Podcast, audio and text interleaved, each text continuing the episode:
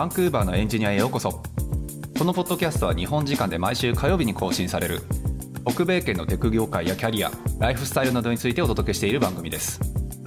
番組をお届けするのはサンフランシスコのスタートアップで CTO を務めるゆうやとエンジニアの海外進出をサポートする企業フロック代表の瀬名でお送りしております。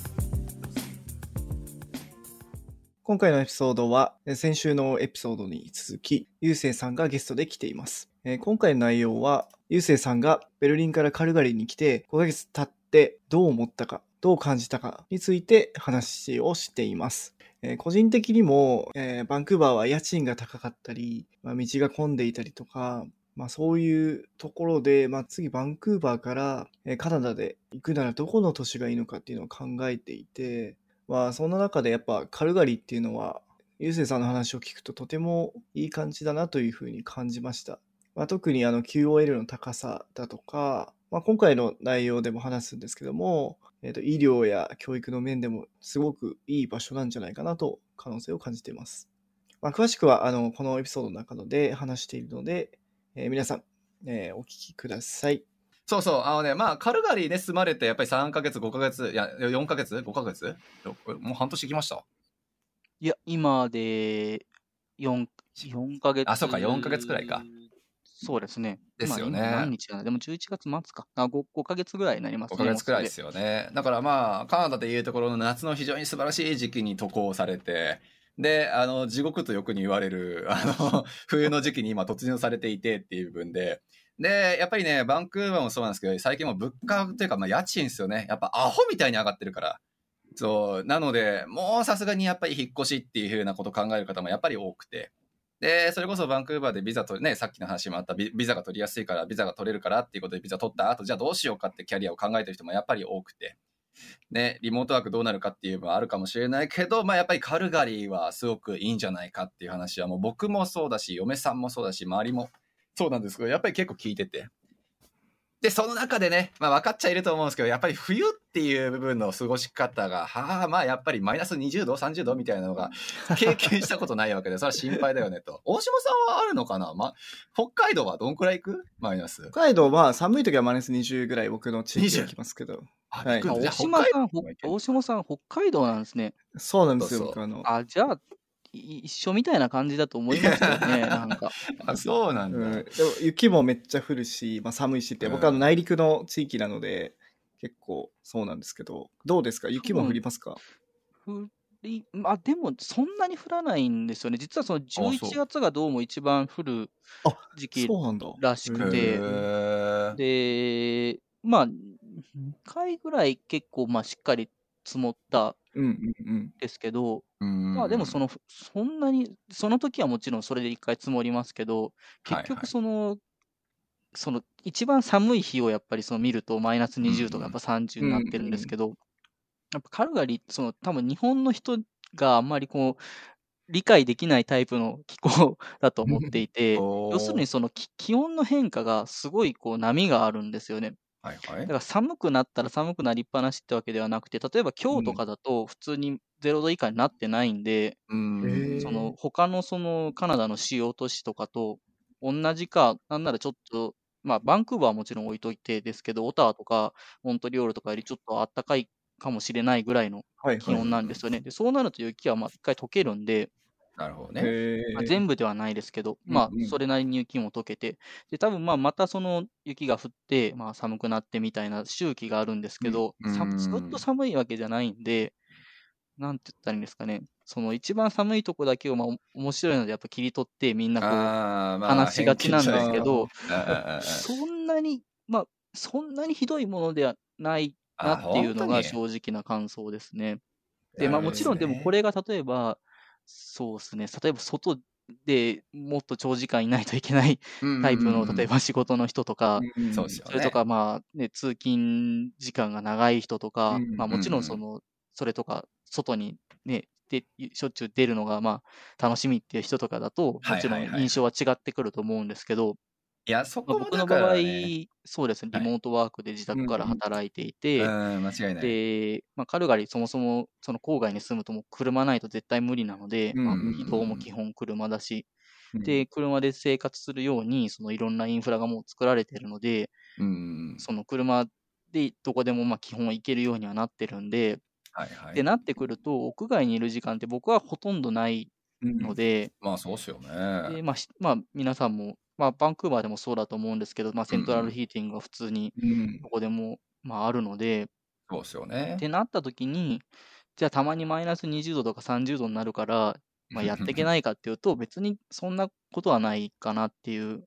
あそうなんだ。なるほどね。そうか、そうだよね。大島さんそもそもマイナス20度とかそういうのを経験したことあるみんなわけで。いやだからそれも、あの、ゆうせいさんも言ったけど、外にいるときはね、寒いけど、うん基本的に北海道もそうですけど、はい、あの、家の中すごい暖かいし、基本、まあ田舎だから車で生活してるじゃないですか。で、車も、うんあの、他の県に、日本、あの北海道とか、そういう雪降る県以外にあるか分かんないけど、スターターってついてるんですよ。知ってます？スターター？何それ？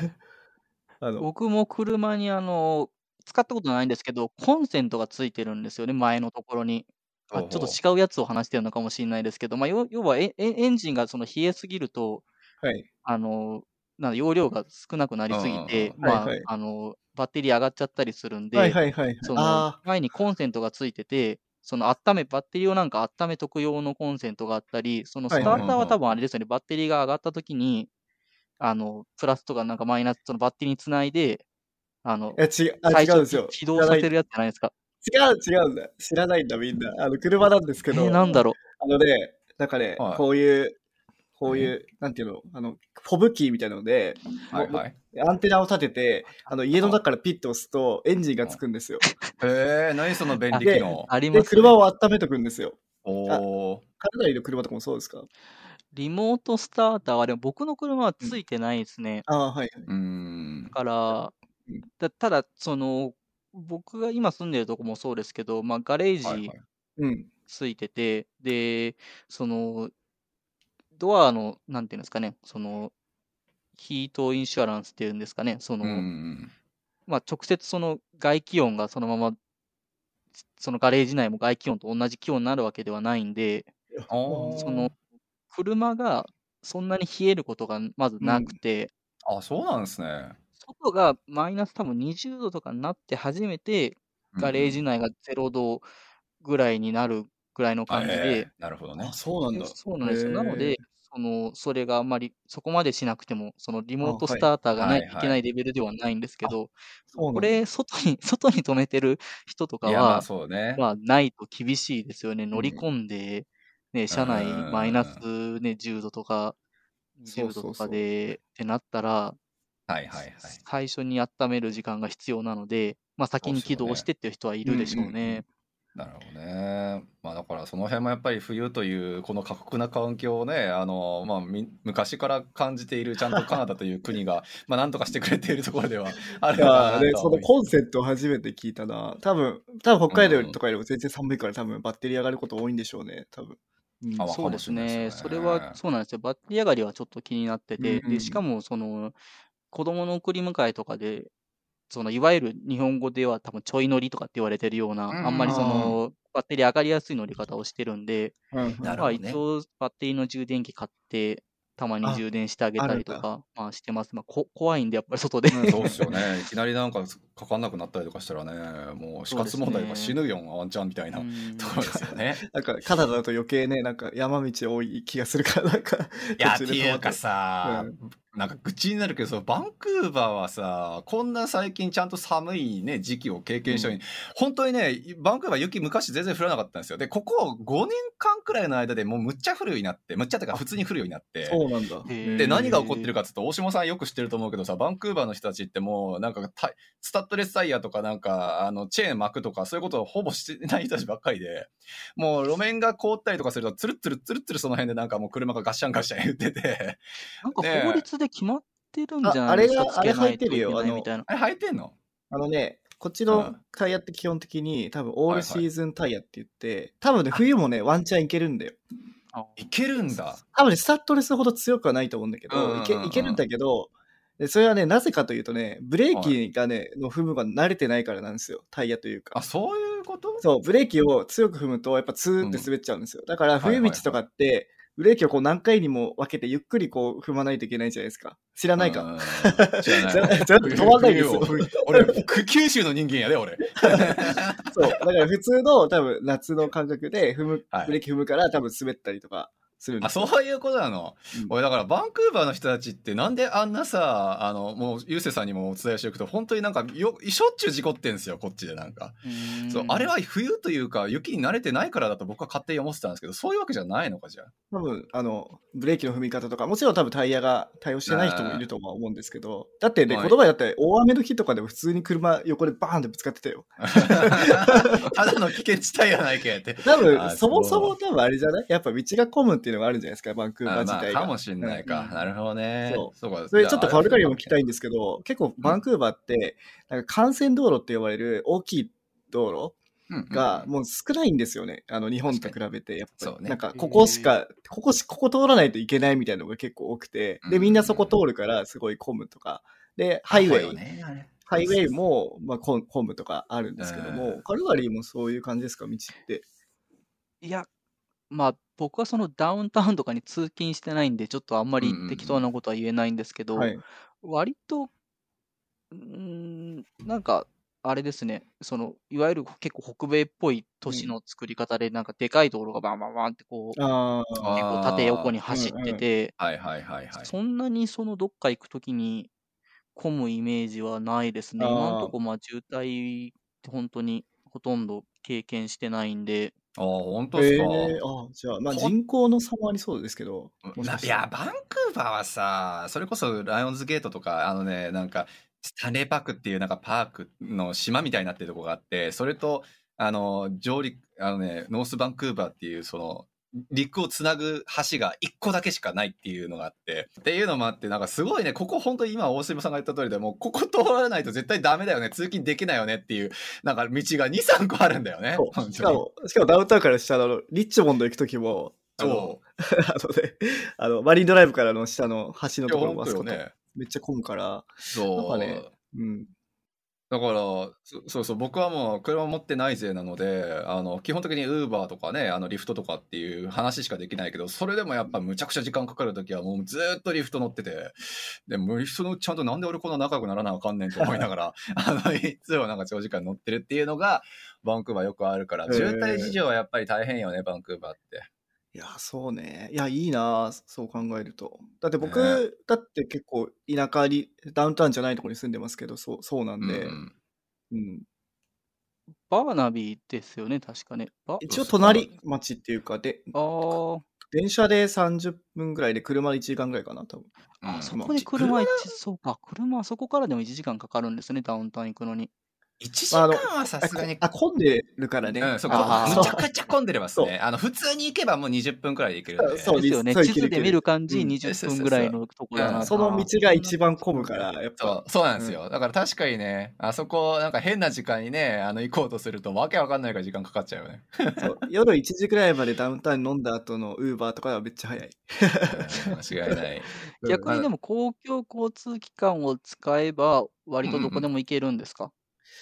まあ、まあ、主要なとこは行けますけど、やっぱ、うん。僕はあの子供がいて、例えばあここの公園行きたいとか、なんかちょっとファーム行きたいとか、そういうやっぱ行くってなると、やっぱ車は必要になりますね。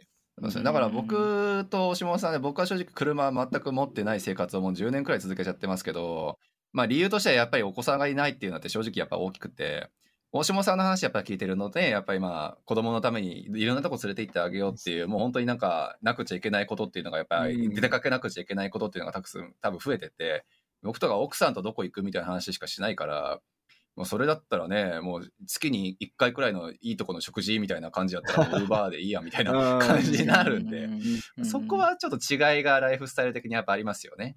子供はそうですね。やっぱ、例えばうんベルリンとかは公共交通機関すごいいいんですよね。結構どこでも行けるし、はいはい。あの、そこ、その公共交通機関網が割と発達してるんですけど、うん。子供がいるともう関係ないですよね。車の方が、あの、全然ね。楽なんで、いやその間違い例えばカルガリーとかは逆に公共交通機関使ってどっか行こうと思ったらすごいしんどいし時間もかかるんだけど、うんん子供がいる身からすれば、もうそんな別に使わないし関係、そう車、うん車その公共交通機関だろうが子供と一緒だったら、うんそのしうん割と大変なのは変わんないんで、それだったらまあ車中心の生活の方が楽だなっていう気はしますね。なるほど。確かに。なんか子供いると、まあ交通、公共交通機関だと、まあ、うんなんか危ない人もたまにいるじゃないですか、やっぱり。そういうところに乗ると。だからちょっとその時に、まあ自分一人とか、まあ僕と妻一人とかだったらまあいいんですけど、やっぱ子供いてベビーカーとか持ってると、うんやっぱ逃げれないし、危ないなと思って、守れないなと思って、まあ、確かに車の方がいいなと思いますよね。うん。うんなるほどね。いや、間違いない。なるほど。だから車事情も含めではありますが、そう、なのでね、ちょっと話戻っちゃうんですけど、そう、カルガリーのやっぱりその寒さ対策みたいなところをちょっと実は聞こうかなって思ってたんですけど、思った、いや、そうなんだけど、よくよく考えてみたら、それはだって確かにセントラルヒーティング完備のカナダやし、で、まあ僕らみたいな職業でそんな外でずっとなんか立ち仕事するってわけでもなし、まあそんなになんか影響力、影響がね、及んでるわけではないんだなっていうのは今日聞いたので、あ、でも、でもそれ、そういえば、その、うん。僕は北海道に住んでる時は、そのはいはい子供もいないし、まあ僕は、あの子供だったんで、あれなんですけど、はいはい、お子様ですよでね。で 家でゲームしてたんですけども、はいはいこっちって結構子供を外で遊ばせろみたいな、ああ、公園とかね。教育じゃないですか。うん。だからでその辺ってどうなんですか？やっぱ連れて行かないといけないんですか？寒い中。えっと、まず学校に関して言うと、なんか冬が始まった時にメールが来たんですけど、はい。うんマイナス20度までは屋外で遊ぶ時間がありますみたいな メールが来て、別に言ったら、別に子供から今日寒すぎたみたいなこと聞かないんで、あ、本当に？まあ、まあ、その多分まあ時間もそんな長くはないと思うんですけど、まあまあ、多分その、まあもちろんね、その学校も何年もやってるんで、はいなんとなくさじ加減がまあ分かってるんだと思うんでですしけど、ね。まあ、学校では普通に外で遊ばされてるみたいなので、はい。まあ、まマイナス20度近くになっても外にいるのかと思うと、ちょっ大と不安に。不安になりますけどね。まあでも元気に、やってるんで、うんまあ大丈夫なんだろうなと。いや、よかったただやっぱう。そうですね、例えば週末とかにうん子供を例えば公園に連れてきますみたいな時に、マイナス例えば20度切ってて、するかっていうと、まあしないですよね。で、その代わりに、まあそうよね。なんか、あの、まあ、僕日本で子育てしてないんでわかんないですけど、はい。結構なんかあの、室内の、あの、テーマパークみたいなのが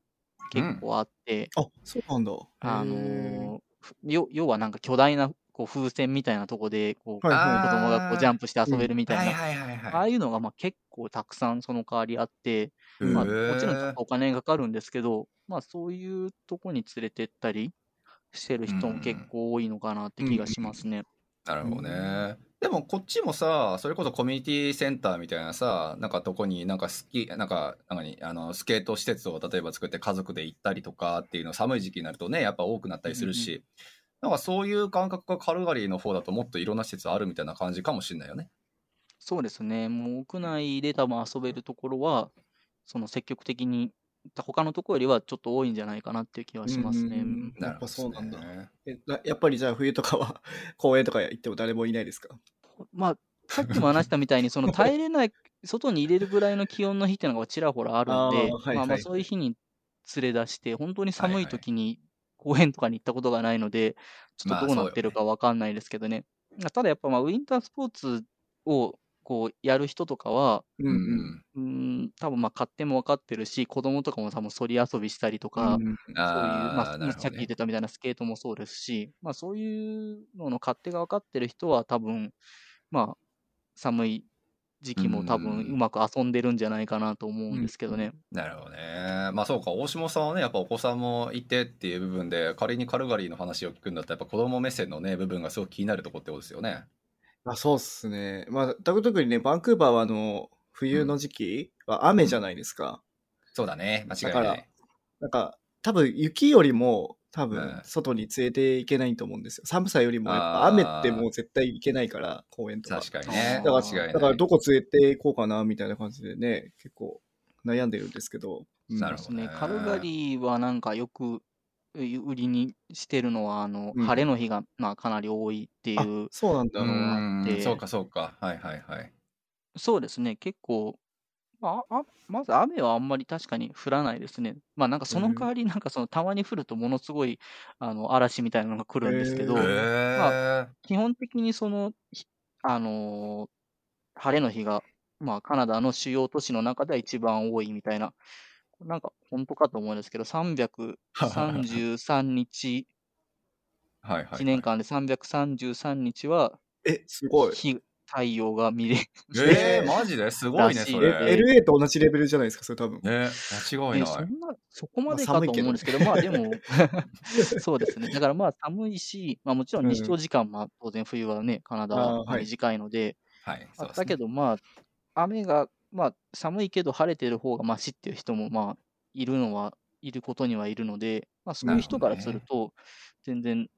あーのにはいやそれでもねいいかもしれないですね。うんバンクーバーの人はみんなやっぱ冬、特にあの日本からこっち来てる人とか、やっぱた太陽がなくてもううつうつとして嫌だっていう人がやっぱ多いね、から、間違いないま。あ、それならクソ寒くて晴れてる方がいいかもしれないですね。そういうことよね。あとあれじゃない？俺この間ツイッターでバズってるのちょっと見たけど、なんか日本の降雨量と、あの、カナダ・バンクーバーの降雨量でなんか比較した方がいて、えー実はやっぱりバンクーバーの雨ってもうパラッパラなんですよ、ずーっと。あー確かに確かに。ラッパラな雨がずーっと降るから、それはうつうつもするよねって話で。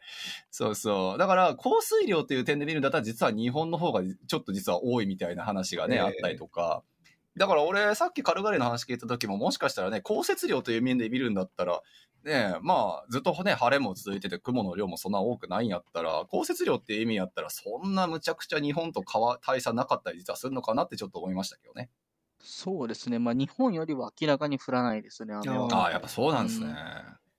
いやー、意外。俺、なんかカルガリーって、まあね、だから雪ずっと降ってるイメージだったから、うん、そう、なんか天気ずっと悪いんだろうなって勝手に思っていたけど、全然そんなことないんですね、じゃあ。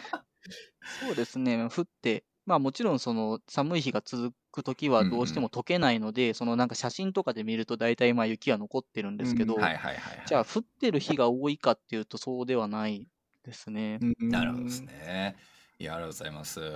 ちょっとまあ、僕、あの、いろいろ気になってる部分はあるんですけども、はい。大下さんある？ああの直行便ってあるんですか、日本からの。あ、いや、それがね、なんか僕が来る前、まあ、多分そのコロナで一気に減便されたじゃないですか。多分他の地域もそうだ。と思うんですけど、日はいはいはい本の便って。うん。減ってしまって、はい。なんかどうも以前僕が来る前はうんあったそうなんですよね、日本へのあ直行便って。で、それがなくなって、ではい特にその復活するみたいな話も今のところは聞かないので、うんあー、本日。本への直行便は多分今はないですね。で、帰るねとなると、ど、どこ経由ですか？帰るとなると。バンクーバー経由じゃないですあかね、一番メジじゃあちょっとャーなのは。一泊か二泊しましょう。いや、ほんとね、あの、い居酒屋会とか聞いいや、たら、マジで行きましょう、もう。シューとかって言ってめっちゃいいなと思って。もうね、いろんなとこ連れてきます。いやいや、本当に案内してください。そう、ここは絶対に行こうぜっていうところ3個くらいピックアップしとくんで。いや、そうか、なるほどね。だから、経営、直行便がないのでも確かに辛いとこあるよね、若干。そうですね。今はまあ、しかも僕関西なんで、でバンクーバー、関空っていうのも今ないんですよね。うんで、確かに。多分なんか来年の6月ぐらいにうんうん。ふ復活、そっち、それは復活するらしいんで、それが復活すると、まあ、カルガリー、バンクーバー、関空ができるんですけど、まあ、それまでは、一回多分、成田、羽田行ってみたいになるんで、あ、そうか。あカルガリー、に YVR、に成田、そう関2回乗り換え、2回のなるほどね理解もあり、ある、あるかもしれないですね。いや、まあそうよ。ねなん。かさ、韓国とかに行けないんですか？カルガリーから韓国とか行って、そう韓国から大阪とあか。そうなんですよ。だかからそれ、そうそう、多分そういうのを結構頑張って開拓した方がいいのかなと思って、うん。なんかシンガポール行って、日本に行くと安いみたいな話を聞いたり、なんか最うん。近なんかハハワイから行けるみたいなのを聞きましたね。そう本当なのかなと思って。いや、あれね、多分出どころがうちのあのスタッフなんですよ。あの、ヒデトっていう人間で、彼が、あの、来月日本に帰るんですけど、そそれでね、なんかハワイ行きが実は安いよっていう。う。あのね、実はね、あのうん、僕のビジネスパートナーも最近日本帰ってたんですけど、ああ、はい、そうはい。ハワイから行ってたんですよ。あ、本当？で、そう、最近なんかその航空会社ができた中で、めちゃくちゃはい往復だし、本当にすごい安いやつがあるんですよね、ハワイ、日本あ、それじゃあなんか今だからこそのビッグセールみたいな感じなんですかね？なんかそれができたみたいに聞いたんですけど、その。あ、じゃあまあこれから高級的にというか、長いことやるってことかな。ど、な？のかなとどこ、どこの区間が安いんですか？日本、ハワイハワイが安いんですか？はい。ああ、そうなんだ。へえ、すごい。あれか、ハワイの人もじゃあ日本の人バンバン呼び寄せたいってことか。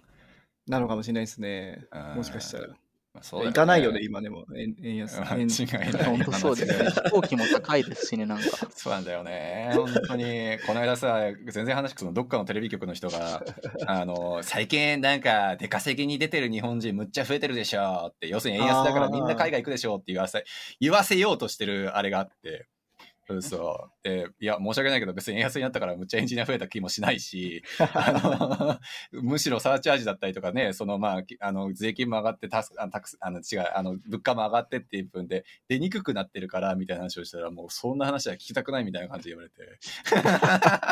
何それ？あ、主催されたの？さんが？それとそれと。まあ、それだって取材というか、別にどっかに乗るとかっていうような話じゃなくて、あの、話を聞かせてみたいな感じで、もう、冒頭から一発目はもう、今増えてますよねみたいな。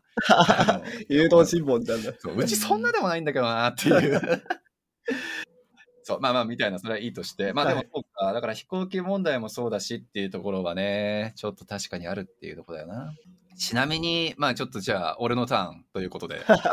していただければなと思うんですけど、今まで結局4ヶ月一応す、4ヶ月、5ヶ月くらいか、住まれたわけじゃないですか。まあね、あの、来る前の、あの、ベルリンからの時のね、ポッドキャスト撮った時って、まあ、大下さんは例えばコミュニティは大丈夫かなとか、ね、うんそれこそ、あの、まあ、俺は寒さがとか、やっぱり言うて雪国のイメージがあるんだけど、とか、まあ、いろいろちょっとあったと思うんですけど、5ヶ月くらい住んでみてプロコンっていうか、あの、まあ、良い面、悪い面、なんか見えてるとこあったら、ちょっと、うちの嫁さんにどうプレゼンをしたらいいかなっていう、のの目線で聞きたいんですけど。僕は現時点ではかなり高高く評価してます。へー全然普通に、個人的には本当に95点ぐらい。上げてもいいぐらい満足してるんですけど、はいはいはい。まあ、でも僕の場合、やっぱりその、ね、幸いそのいろんな国に住めたので、うんうんうん特にやっぱベルリンにいるときに、まあ、べ僕僕は結構ベルリンではその住環境で割と苦労しまして、うんああ、本当そかそうの自分の中でこう、これがマストみたいな、逆に他の人は必要としてるけど自分はあんまいらないものみたいなのが割とはっきり見えたんで、ああ、なるほどね。やっぱそれってかなり人によって違うじゃないですか。うん、間違いない間違いない。しかも、だからその逆に相手だと全く理解できないことを優先順位高い人とかも やっぱりいるんで、また逆に言うとその自分のニーズがすごい見えてたので、うんなるほどでね。それがその、もともと知ってた通りのとこだったっていう感じはしますね。あんまりそのギャップがないっていうか、うんうん。まあ、これこれが、例えばその、時々寒いのはまあそうだよなみたいな、知ってたしなみたいな。で、まあただその、例えば家は、まあその、ね、レントとかは、まあ他のとこに比べるとまあ安いっていうのはまあうん聞いてて、そうまあ確かにそれはそうだしみたいな。で、車で生活したいっていうのも決めてたんで、はいはいはい。まあそれはできるしみたいな。教育関係とかもば、ちょっとうんバンクーバーとかわかんないですけど、まあカナダ全般的にその、例えば校区とかもめちゃくちゃ頑張らないと、まともなが。学校にありつけないみたいな状況ではないと思うので、なるまあ、そのものすごいその校区縛りみたいなのもあんまりなかったし、えーとかカ。ルガリーはないないのかもね、もしかしたら。バンクーバーは結構、みんな頑張って家賃高いところに住んでるイメージあるけど。そあ、そうなんですう。ね。結構苦労してる話はこっちは逆に聞きますね。うんあの移民だとね、逆になんかやっぱ優先的に移民じゃない人から取られちゃうからう、んみたいな話は聞きましたけど。あねだからわざわざ本当にレント4、5、6千ドルみたいなところにね、住んで、そうそう。で、なんでっていうふうに聞いたら、やっぱり子供のディスク、じあの、学区のディスク率とか、あの、ここはいいとこだから、みたいなね、やっぱり聞くところは確かにあるから、そこもしかしたらカルガリーの方がいいのかもしれないよね。やっぱそうですね、その、そういう日常のもろもろのストレスっていうのはやっぱだいぶ少なくて、うん。うーん。で、まあ、例えば日本だと、例えば東京も嫌だからわかんないですけど、福岡とか、うんうんうん例えばわかんない札幌とか、うん。まあ、関西来ましたとか、うん。まあそういうのにまあ似てると思うんですよね。カルガリーもまあ別にすごい田舎ってわけではないんで、多分はいはい。国内でも多分まあ 5, 5番とかぐらい目,、ぐらいとかの都市だと思うので、うん。例えば日本で地方都市に行くのと変わんないイメージなんですけど、まあ、ただ僕の場合はその外言っても外新しい国にいるんで、まあ、うん新鮮な気持ちで田舎に住めるっていうか、日本でたやったら多分退屈なのかもしれないですけど、なるほどまあねね。新鮮な気持ちでこうなんか田舎の田舎ではないけど、けどうん。まあその割と余裕のあるところに、はいはい。まあ、住めるっていうのは、まあ、割とありがたいですね。で、病院とかも、まあ、ちょっとうんホームドクター、最初、一人目見つけるのは割と大変だった。うんまあ、そうですよねでもまあ、ちょっと難しかったんですけど、まあ、うん決まってからは病院の予約とかもすぐに全然できるし、かあ、ほんと？それもバンクーバーはやっぱ、そのホームドクター、ファミリードクター見つけるのは、すごいね。難しいらしいですね。まあ、いやまあ紹介じゃないと人数基本無理だから。そうそう。だから本当になんかね、最近そういう問い合わせ多いですよ。やっぱ家族でこっち行きたいし、まあビザ取りやすいのはバンクーバー聞いてるから、家族でこっちに。もうだから俺こ、うんこの間そうよ、先週10、10組くらいの、あの、そ説明会来てたんですけど、そのうちの4組が家族連れで、へえうん。そう、マジかって思ったんですけど、まあそう、だからやっぱり、もう本当に今の話で、もう家族でやっぱり来るからっていう部分で、そうそこら辺心配してるんですっていうね、そう話がすごく多くて。いやーその辺もやっぱ、やっぱ人が少ないのかですかね、やっぱ。ね都市の人口自体は、カナダではやっぱかなり多あいいんですよ。密度的にはどうなんですか？多分それ、密度が少ないのかもしれないですね。すね逆に言うと、その、本当に、本当に北米らしい都市っていうか、うんそのも、うん、うん。きょ物同士の距離はやっぱり結構離れてるので、あーはいはいまあ、車でやっぱりね、10分とかぐらいうんは、どこ行くにしても、まあ、最低でも10分ぐらいは走らないとうんどこにも行けないみたいな感じの作りではありますけど、なるほどね。人口自体は多分130万とかぐらいはあいるでもまあので、カナダの都市の中では結構多いですね。うん、多バンクい多い、ーバーとか全然多い。より少ない、バンクーバーとかってもうちょっと少ないんじゃないバンクーバー確か、そのグレーターバンクーバー、あのグレーターじゃないや、あのバンクーバーのえ中かで、確か、えっと、80万人とか確かそんなもんですもんね。でもちろん、まあ、グレーターバンクーバーってくでっかいくくりで見るんだったら、確か何万人だったっけ？なんか300万人とかそんなんだったかな？あ。みたいなイメージだと思うので、そうそう、それなりに人も増えるんだろうなとは思うんですけど、まあ、カルガリーね、確かにあの、それなりにね、やっぱ広そうなね、あの、地域間の中でっていう部分で、なんか100 120万人ですか？っていうふうに見るのであれば、わ結構ね、余裕持ったって言ったらあれかもしれないけどね、あの、なんか生活がもしかしたらできるのかなとはちょっと一瞬思いましたけどね。そうですね。その辺のやっぱり生活周りの苦労はやっぱ少ないですね。あとなんかギャギャップがあるとすれば、まあいいのか悪いのかは置いといて、やっぱまあもその日本人が、まあそん日本の情報はそんなないじゃないですか。やっぱバンクーバーがあまりにもこう、まあね。ね、日本人の行き先としてやっぱり有名なので、うんなんかカルガリーってなると、なんかもう、ね、あの、カナダ人しかいないのではみたいな。印象を持ってる人もいるのかもしれないですけど、まあ、い言うてカナダなので、もう移民はめちゃくちゃ多いですよね。まあ、これは住んでる人からすると当たり前かもしれないですけど、だから、その、日本人を探すんだったら、もしかしたらそんな簡単じゃないのかもしれないですけど、はいはいはい。例えば自分がその、マイノリティだと感じるような環境では全然ないですよね。やっぱアジア人とかもめちゃくちゃ多いのは、やっぱ他のカナダの都市と変わんないですし、あそうなのね。なるほどね。だからそうですね、に西アジア、東アジアの人やっぱすごい多いので、あ、うんじゃあ、その生活する上で、なんかうん。疎外、なんかその、なんていうんですかね、なんか疎外感みたいなのとか、アウェー感みたいなのを感じることは本当に全然あ、なそう。じくて、ゃあ生活でも、なるほ例えば、なんかそう、例えば中華系の人が多かったら中国のスーパーがあって、日本のものも買えたりするじゃないですか。そうです、そうです。うんだからまあ、普通に T&T とか多分そっちはいはいもあると思うんですけど、あれは台湾系なのか中華なんか忘れ系た。あれ中華系のね。まあ台湾なのかな、どっちかはしたらだけど。はいまあ、あアジア系のものはやっぱり、まあ、なんだかんだで揃うので、あーまあもちろんもうバンクーバーと比べると多分全然比ではないんでしょうけども い、やいや、ティアンテやったらどこでもいいっすよ、正直。そうですよね。で 本当にあの本当に。あああんだけでかくて、そうそうそう。あのアジア系もの食材うんあったら、まあ、基本的なものは揃うので、ね、なんかそのそうですよね。このお菓子がとか言い出すと、まあ、ね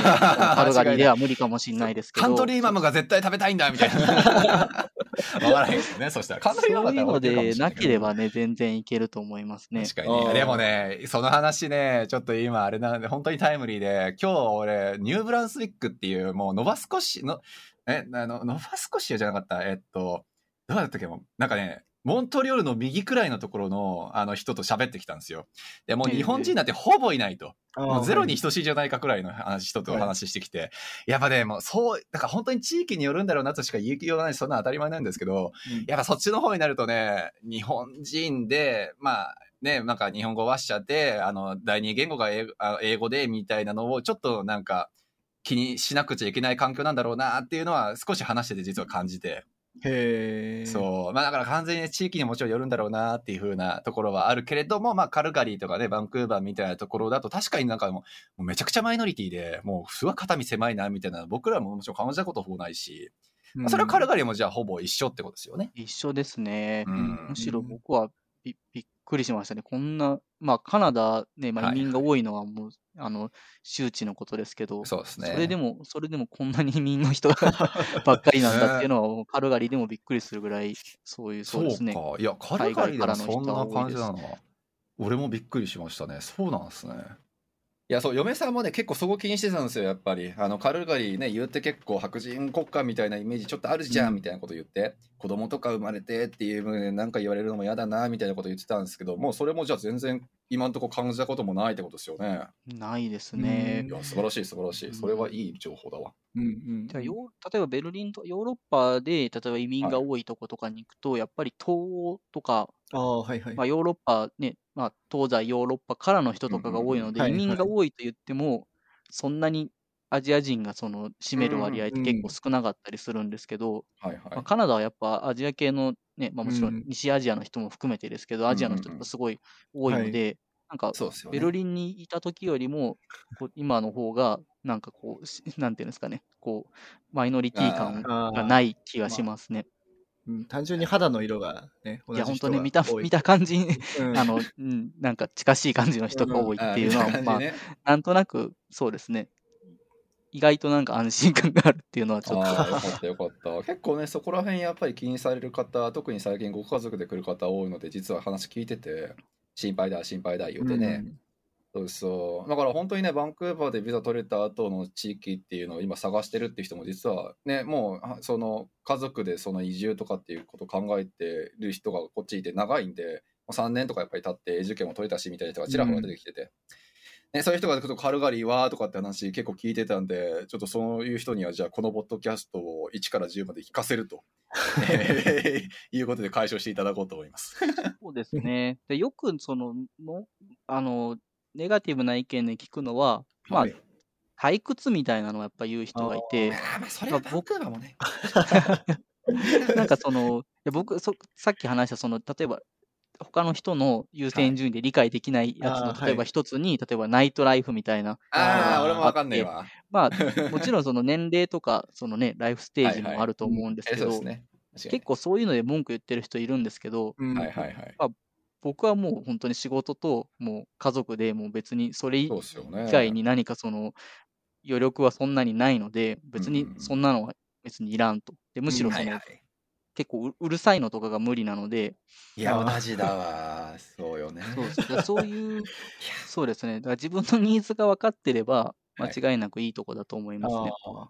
うんそうよね。自分のニーズが分かるっていうのが本当に第一条件なの。だからまあ、ユーセイさんも結局ベルリンとかね、イギリスとかに住まれてっていうののその優先順位がはっきりしたからの今っていうところで、その住みやすさを感じられてるっていうね、とこかもしれないし、これがベルリンじゃなかったあの、カルガリが最初の一番最初のね、なんか開国っていうことやったら、またそれで見えてる部分は違ったかもしれないしですね。あ本当そうですね。そうなんですよね。だ結構その、まあ、カルガリーの情報の 需要があるのかどうかよくわかんないですけど、例えばまあ、はい僕だと今リモートワークしてるんで、例えばうんうんリモート前提で海外からカナダに来る人って、まあそんなに結構め僕は自身は珍しいケースだと、うん、まあ、間思思う違いないですよね。ので、まあ、これが例えばね、そのローカルで絶対仕事を探さないといけないとかっていうケースだと、うんまあもちろん話は違ってくるのかもしれないですけど、まあ、さっきおっしゃってたみたいに、例えばすでに永住権を持っていて、うんで仕事も確保できそうだし、うんどっかね、他のとこでリモートでは働くなり、まあ、別にローカルの仕事でもいいしっていう人からだったら、結構まあ僕はお勧めできる、うんうんなるほどですね。うんとこだなと思いますね。ちょっと大島先生一緒にカルガリー行こうぜ。あーでもね、僕もやっぱり、そはいの、今アメリカに行こうとしますけど、それが何かのタイミングでもう全くなくなったって、じゃあカカナダがもう最終地点だみたいな自分になった場合は、やっぱちょっとバンクーバーは、まあ、自分的にはまあ冬、まあね冬のね、雨の時期も嫌だし、まあ家賃も高いっていうのもあるから、そうだよね。まあ多分他の地を探したいなっていうのもあって、まあカルガリーの候補に入ってますよ。で、ただ聞きたいのが、やっぱその、やっぱり今日も、あの、先ほど、まあ前回のエピソードになるかもしれないけど、うん勉強会に行ったっていう話をしたじゃないですか、ミートアップあ行って、で、そこで多分 Amazon の人とか Facebook の人とかもいたんですよね。うんうんうん。で、バンクーバーはやっぱそういう大きい会社もあるから、そういうエンジニアの方がいるけど、だからそういうイベントとかが、ミートアップとかが、ない、あるのかないのかっていうのは結構気になるなと思ってねそうですよね。だから僕は逆に言うとあんまりそういうのを、例えば普段そんなに積極的にまあ見はい。チェックしてないので、そこは優先順位ではなかったんですけど、例えば今もし僕が例えばダウンタウンとかにしょっちゅう行って、はいで。そういうイベントに参加したい人間だったとしたうんら、うんまああんまり面白いものはないかもしれないなと思いますよね。え、なんで気になってるかっていうと、やっぱりその東京にいた時もちょっと思ったのが、やっぱその第一線のエンジニアがバンクーバーにはギリギリいるんですよ。アマゾンとか、うん Facebook とか、まあ、Apple とかの方がいて、そういう方と話せる機会あるんですけど、やっぱ東京とかもそうですけど、そういうところって、第一線の方じゃないじゃないですか。なんていうの、まあ、まあ第一線でやられてるんだけど、そのうん大手のなんか時代を作ってるエンジニアの方ではないじゃないですか。うんそれがちょっと気になるんですよね。それはなんかその、はい例えばネットワーキングとかのやっぱり目的が多いんですか、うんうん情報収集っていうよりかは、本当に直接その人と、なんですか、ワンツーワンでつながりたいっていう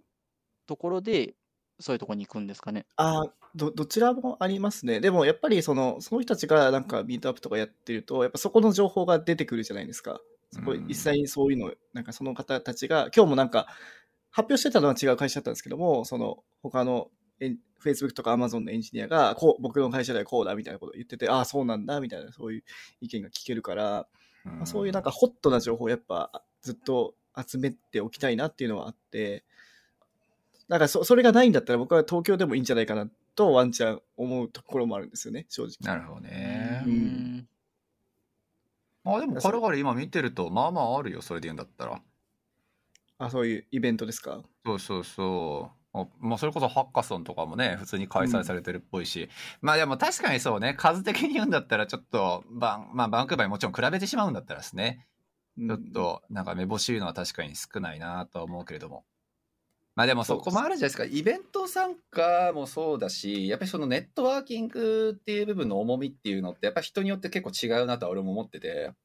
それこそ海外でね、なんかキャリアアップっていうのをうまく活かせるその一個のコツとして、あの、まあ、ミートアップとかそういうのをむちゃくちゃ利用できるっていう人ももちろん一方でいるし、うんかと思えばミートアップなんて行く意味マジわかんねえ。でもキャリアアップはできたっていう人も当然むちゃくちゃいるんですよ。確かに本当に半々くらいのイメージで。うんそう。で、ネットワーキングの部分でね、やっぱり見るところとするんだったら、それこそなんかね、なんか、ふとしたミートアップに参加して、ね、そいつと喋っていたらすごい気があって、じゃああなた一緒に働いてみない？ってことでリファラル出してくれることになってとかっていうのって、さすがにそれってフェイス2フェイスで喋ってる雰囲気とかね、一緒にしゃべ、うんうん。なんかは、なんか、働けるかもなみたいな空気感だったりとか楽しいなとか、そういうわけわかんない、なんか人間的な部分ってどうしてもあると思うから、なんかそこら辺をね、確かに掴み取りやすい人からするんだったら、そのイベントっていう部分って結構大きいファクターになるかもしれないし、なるほど。そう僕はね、どちらかというとそれはあんまりない。あの、もうオンラインだろうがオフラインだろうがどっちでも仲良くなる自信ある人だから、どうどどうでもいい人はどうでもいいんだけど。まあただね、やっぱりそういうなんか人が集まるコミュニティの場があるっていうのは、やっぱりその情報収集の質としてもすごく高まりやすいのは、まあそれは間違いなくあると思うので、重視する人もいるだろうし、しない人も確かにいるだろうなっていうのは、もうたくさんエンジニアと喋っててそれは思うところでありますよね。まあでもそうっすね、ちょっとマジでリアルにカルガリー、本当にちょっと考えたいなっていうので。いい、全然、全然いいと思う。ね、うんちょっとなないなら作ればいいのよ、大島先生も。ほら、もうコミュニティのそうイベントないんだったら、もうちょっとかき集めてさ。あああ、まあそうそうですよね。そうそうそう。ないなら作るよ。まあ呼んだりとかもできますしね、バンクーバーとか。うん間違いない、間違いない。なのでね、ちょっと大島さんが何かしらの事情でアメリカからカナダにまた来るっていうことに、ね、なるんだったら、次じゃあカルガリーバンフロッグをじゃあ勝手に作って、なんか100人くらいのコミュニティをとりあえず作って、そこからちょっと大きくしていけば、またそれが多分何かのムーブメントを起こしますよ、うん。きっと。僕はまあバンクーバーそもそもいまだ行ったことないんで、僕ここに、ここが最初の,、ね、かあのカナダ来た最初のとこなんで、実はあの他の都市をよく知らないっていう、はい。まあそうか。むしろカルガリーしか知らないっていう、その結構、これもまあ珍しい例だと思うんですけど、確かにね。まあ、バンクーバー行ったら、まあ、ね、めちゃくちゃいいなと思うのかもしれないですけどね。まあ、ただ、その天秤にかけたときに、やっぱあまりにも 家賃が高いっていうのは、やっぱりそうですね、それをやっぱり払拭するだけのメリットをやっぱり見つけないといけなかったので、なんか僕結構その、僕だったらまあ子供2人いるんで、まあ、3ベッドぐらい、まあ、まあね、別にまあ2ベッドプラスなんか別の部屋みたいなんでもいいんですけど、まあ、そういうまあ3部屋最低でも欲しいみたいになった時に、なんか3000ドルぐらいでいけんのかなと最初思ってて、まあ、それでもちょっと高高くて3000ドルぐらいなのかなと思ったんですけど、なんか最近、そのね、カナダ、あの、バンクーバーのこのエリアをなんか紹介する記事みたいなのがちょっとバズってて、なんか見たんですけど、なんか普通に3000後半からなんか4000ぐらい出してる人とかもいるんですよね。まあ、いるでしょうね。ベッドとかだったら。うん。3だとそうね。4000ワンチャンあるね。学区にもよりません？さらにもっとありますね。間違いない。学区によっては1.5倍とかになりますよね、多分。そうそうそうそう。でも確かにそこは大きいよね。本当にお子さんのディストリクトの問題でっていうので、本当高いとこ住まなくちゃいけないっていうご家族がもうもう多くて。そう。だから本当に平均勝手に出していいんだったらですけど、まあ多分ご家族でこっちでディスクとちゃんとしたところに住んでっていうので、3ベッドじゃないけれども、まあね、2、3人家族、4、5人かの家族でみたいな人だともう4000、5000は当たり前ってイメージですね、やっぱ。うん、それはまあ、相当、相当高いなっていう気がしますね。ねだから、今の東京みたいなイメージかもしれないですよ。なんか、共働きじゃないと無理みたいな。そう。まあ確かに、両方なんかそれなりに稼げるね、ご家族でっていうので、まあまあ、4、5千っていうふうに言うんだったら、まあまあ、全体月収の3分の1はいかんやろみたいな感じだったらいいんだろうけども、まあなかなかね。それでさ、だからなんか家賃安くするためにやっぱ、うん、その都市部から離れるしかないじゃないですか、バンクーバー。えー、例えばラングレーとか、ちょっとどんどん離れると安くなるじゃないですか。でも俺のビジネスパートナーバカにしてんのかな？まあ、とある人が住んでますけど、そうですね。そうなると、だって、そこに住んじゃったら、そもそもバンクーバーにまず行けなくなる。いや、間違いないんだよ。車で1時間とか、1時間とかでかかるし、飲んだらね、ねこっち代行とかもないし、タクシーで多分100ドルぐらいかかるかわかんないけど、もうすごい金かかるし、で、もっと言えば、空港もめっちゃ遠いじゃないですか。遠いね。だから、なんか日本帰るときとかも、それこそ、ね、カルガリにいた方が楽なんじゃないかっていうくらい。いや、ほんとそうよ。そんなところに住むんだから。ぶっちゃけて言うんだったら、ラングレ住むんだったらカルガリ住むもん、多分。そうですよね。そういうふうにはなりそうだなとは思ったんですよね。ねだから本当になんか、いろいろ問題はあるというかね、まあ大、もう都市が大きいから大き大きければ大きいほどっていう意味でそれは問題はあるんだろうけども、そうだからカルガリーのいいところがちょっと際立ってしまうっていう。いや、でも今すごいね、その医療も問題なさそうだし、ね、教育も問題なさそうだし、ね、すごいいいな。ね、あとは人種？人種もいっぱいいろんな人がいるんなら、ね、うん、すごい住みやすそうだ住みやすそうだなと思いました。うん、いや、そうなんですよ。だから本当になんか、まあ確かに BC の今の利点って俺ら外国人からすると正直ビザだから、あそう。それ取れた後はみたいな感じでね。なるほど。第二の。じゃあその第二の移住する人たちをサポートする。うん、第二のフロックみたいなそういう。いや、割とリアルに考えていいかもしれないね。だって俺どうせカルガリ行ったら勝手にフロック作るんだろうし。まあそこがフロックになるからみたいな。はい、勝手になって俺はお友達を増やしていった結果としてフロックができただけだからあんまり作ろうと思って作ったという感じはないしねっていう。まあでも最初のやっぱ行き先として、その、日本人のコミュニティがあるとか、うん。うんうん。なんか聞くところによると、日本語でもサービスを受けれるようなところがあるみたいなのを聞いたりするんですけど、まあそういうのはさすがにやっぱりないので、本当に例えば、まあ、よしあし置いといて、1箇所目の先として、例えば、ある程度その日本人のコミュニティ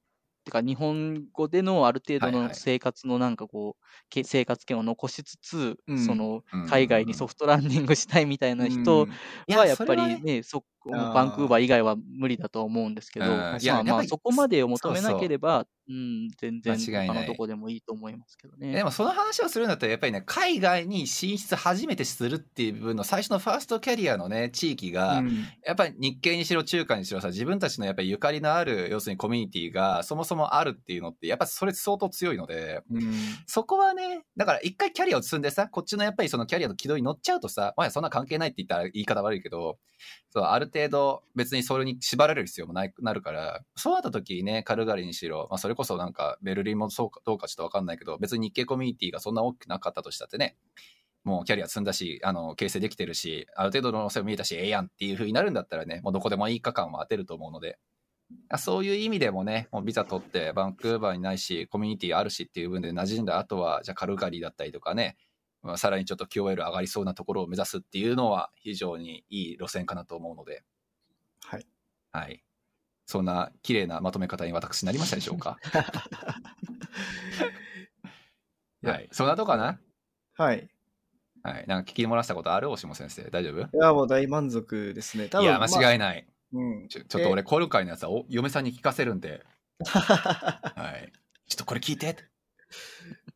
はい。本当にカルガリーに行くことになったら、ぜひよろしくお願いします。はい。いつもあの、出演していただいてありがとうございます。ね、ありがとうごいざいます。本いえいえ、当もう本に。当に100回も越されて、いえいえ、あの、いや本当にゆうせいさんのおかげですよ、すごい本当に。いやいや森先生のおかげで。いやでもなんか最近はね、あの、起業家の方なんかも登場されてるんで、そうですね。こうなんかどんどんこう、出演者の、なんていうんですかね、なんかす、すごい方も増えてきて、ね、まあなんかこう、出していただいて恐縮ですけど。いやいや でも多分あれだよね、あの、まあ、その起業家云々とかっていうのが出るまでは、おそらくゆうせいさんがね、本当になんか、俺らからすると多分トップトップ層というかね、うん。やべえ、ゆうせいさんっていうなんかすごい人と喋れるらしいぜ、みたいな。いやそういや、でもそうキャリアやばいじゃないですか、ガチで。ねえ、だから最初はむっちゃ緊張したけど、なんか最近はなんか、こんなこと言ったら悪いかもしれないけど、もう友達みたいな感じで、いや本当にもう、ラフな感じで。ラフな感じになっちゃってすいませんね。僕もやっぱなんか、こう、収録されてると思うと、はい。なんていうんですかね、なんか固く、お二人はもう 100, 100以上やってるんで、ねまあねこれで、これでは全然硬くならないのかもしれないですけど、はいはい、僕、まあ、ね、まあ、まあ、3、まだ3回目とかで、はい。やっぱ、あの、かしこまっちゃうんで、なんかあんまこう、いラフやーな話せないんですけどはい。ね、だから、ね、大島さんとも今日喋ってたもんね、これさ、ゆうせいさん出てもらうけど、アジェンダ全く用意してないけど、ええのみたいな。で、なんか、なんかちょっとね、こう、ラフになってね、友達感覚になると、いいんじゃねっていう風になっちゃうから、いいことなのか悪いことなのかはさておきね。まあ、あのね、趣旨がね、居酒屋トークっていう。そうそう、居酒屋と。まあこんな感じですよ。多分一緒にご飯食べに行っても多分。いやいや、本当ね、それも、で僕がまあ、バンクーバーに行く確率の方が明らかに高いので、ぜひぜひね。あの、行ったら本当に、はい。あの、もう、ご家族で来れるあの、日本のあの居酒屋とかもあるんで、ありますね。そうそう。はい、掘りごたつものところがあるんで。うありますから。あの、非常にホ大きい。はすごいですね、本当に。そうなんですよ。とこもあるし、あとこう、はいこの、まあいいや、ちょっとその話をすると、はいい、いろんなとこ案内できますんで、いつでも来てください。はい。じゃあ、またよろしくお願いします。そうですね。はい。ありがとうございまたよろしくお願いします。じゃあ今日はありがとうございました。はい、ありがとうございます。ありがとうございました。はーい。